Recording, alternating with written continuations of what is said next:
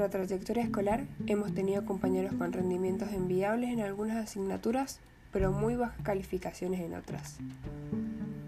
Las inteligencias múltiples y los estilos de aprendizaje en el aula. ¿Quién es más inteligente, Charles Darwin o Lionel Messi? El sentido común nos lleva rápidamente a pensar que Charles Darwin es más inteligente. Sin embargo, la verdad es que el científico era tan incapaz de manejar su cuerpo y reaccionar ante un rival como Lionel de crear teorías evolutivas. Entonces, la pregunta no se puede llegar a responder de manera exacta, ya que cada uno en su campo es un genio. Si buscamos el concepto de inteligencia apoyado por el diccionario de la Real Academia Española, se puede definir como la capacidad para entender, comprender o resolver problemas. Tomando esta definición, podemos comprender el por qué es considerada muchas veces como el mejor parámetro del rendimiento académico de los estudiantes. En las últimas décadas, este concepto fue puesto en crisis y la ciencia comenzó a considerar una versión más amplia de la misma. Como consecuencia de este acontecimiento, surge la teoría de las inteligencias múltiples, ideada por el psicólogo estadounidense Howard Gardner como contrapeso a la idea de una única inteligencia. Gardner, en la teoría de las inteligencias múltiples, representa la inteligencia como es la habilidad para resolver problemas o para elaborar productos que son de importancia en un contexto cultural o en una comunidad determinada. Gardner planteó que la complejidad de la vida humana requiere el desarrollo de varios tipos de inteligencia.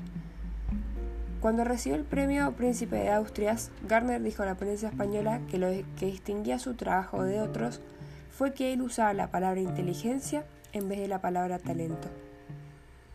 Si volvemos a la pregunta del principio, trasladándolo al ámbito escolar y más precisamente al interior del aula, ¿la información dada por el profesor llega de la misma manera a todos los alumnos? Todos conocemos ejemplos de personas que, a pesar de obtener excelentes calificaciones escolares, presentan problemas para relacionarse con otras personas o viceversa. Más llamativo aún son aquellas personas con rendimientos enviables en algunas asignaturas, pero terroríficos en otras. Dicho esto, puedo afirmar que en los colegios no son valoradas las distintas inteligencias y capacidades de todos los alumnos, sino que los métodos educativos se basan principalmente en algunos espacios curriculares, como por ejemplo matemática, lengua y las distintas ciencias, dejando otras en segundo plano, como por ejemplo materias artísticas y de actividad física. Howard Gardner y sus colaboradores de la Universidad de Harvard propusieron que la inteligencia académica, obtener títulos y buenas notas, es un factor importante pero no decisivo para conocer la inteligencia de una persona. Para cada tipo de inteligencia, el cerebro posee distintos mecanismos y operaciones que son identificables. Cada inteligencia constituye un sistema computacional basado en neuronas, que se activa a partir de ciertos tipos de información presentada en forma interna o externa. Cada uno tiene sus habilidades y capacidades, las cuales desarrolla de diferente manera, unos más y otros menos, dependiendo de las situaciones a las cuales se haya enfrentado, pero en definitiva, todos tienen cierta capacidad para procesar información y aprender. Daniel Goleman, en su libro Inteligencia Emocional, 1995, da un claro ejemplo de lo que Gardner propone. En el tercer capítulo del libro ofrece a modo de ejemplo una particular historia. Un estudiante de segundo año, candidato a matrícula de honor del Instituto Coral Springs, en Florida, apuñala a su profesor de física luego de que éste le había colocado una mala nota en su asignatura.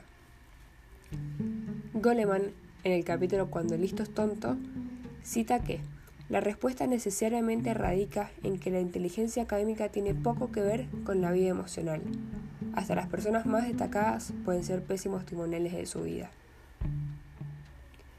Para ponerlo aún más claro, resulta conveniente analizar un caso que estoy segura de que todos hemos visto en nuestro entorno más de una vez. Lourdes es inteligente, termina la tarea siempre primera, las hace con velocidad, exactitud y comprende perfectamente lo que hace. Para ella, estudiar no representa problema alguno. En los exámenes siempre se saca muy buenas notas con poco esfuerzo. Sus profesores están muy contentos con su rendimiento. Su compañera Clara se llevó varias materias. Cada examen le significó sentarse a estudiar muchas horas por día. Sin embargo, su constancia y dedicación no se ve representada en sus calificaciones. Ella es una experta en los deportes y en el arte. Cualquier deporte que haga es fácil para ella. Siempre fue destacada en sus habilidades físicas y es reconocida por sus aptitudes artísticas. ¿Podemos decir entonces que Clara es menos inteligente que Lourdes? Es necesario tener en cuenta que inteligencia y buenas calificaciones no siempre van de la mano. Todas las personas poseemos todos los tipos de inteligencia, desarrollados en mayor o menor medida. Cada persona en función de sus características biológicas y sociales ha desarrollado uno o más tipos de inteligencia de manera predominante, lo que repercute en sus preferencias y en definitiva en su aprendizaje. No todo el mundo tiene los mismos intereses y no todos aprendemos de la misma manera y a través de los mismos canales. No todos somos buenos para resolver los mismos problemas. Desde esta perspectiva, lo importante es no saber cuánta inteligencia tienen los alumnos, sino conocer qué tipo de inteligencia son predominantes y cuáles las menos desarrolladas. Sumando que el efecto de la sociedad y de la cultura actual pueden ser obstáculos para el desempeño ideal de la persona dentro del contexto no solo educativo, sino también que podría marcar su vida de una manera integral y absoluta. Considerando estas reflexiones, podemos concluir en que los modelos pedagógicos deben innovar para adaptarse a las nuevas tendencias educativas, buscar la superación de la calidad de la educación, haciendo la experiencia educativa un fomento de todas las posibilidades de los alumnos, tanto físicas como intelectuales, emocionales, artísticas y científicas para que cada uno pueda desarrollarse en aquello que lo haga más feliz y con aptitudes para su vida laboral, social y personal. Solo así podemos tener una educación verdaderamente inclusiva que permita el desarrollo personal.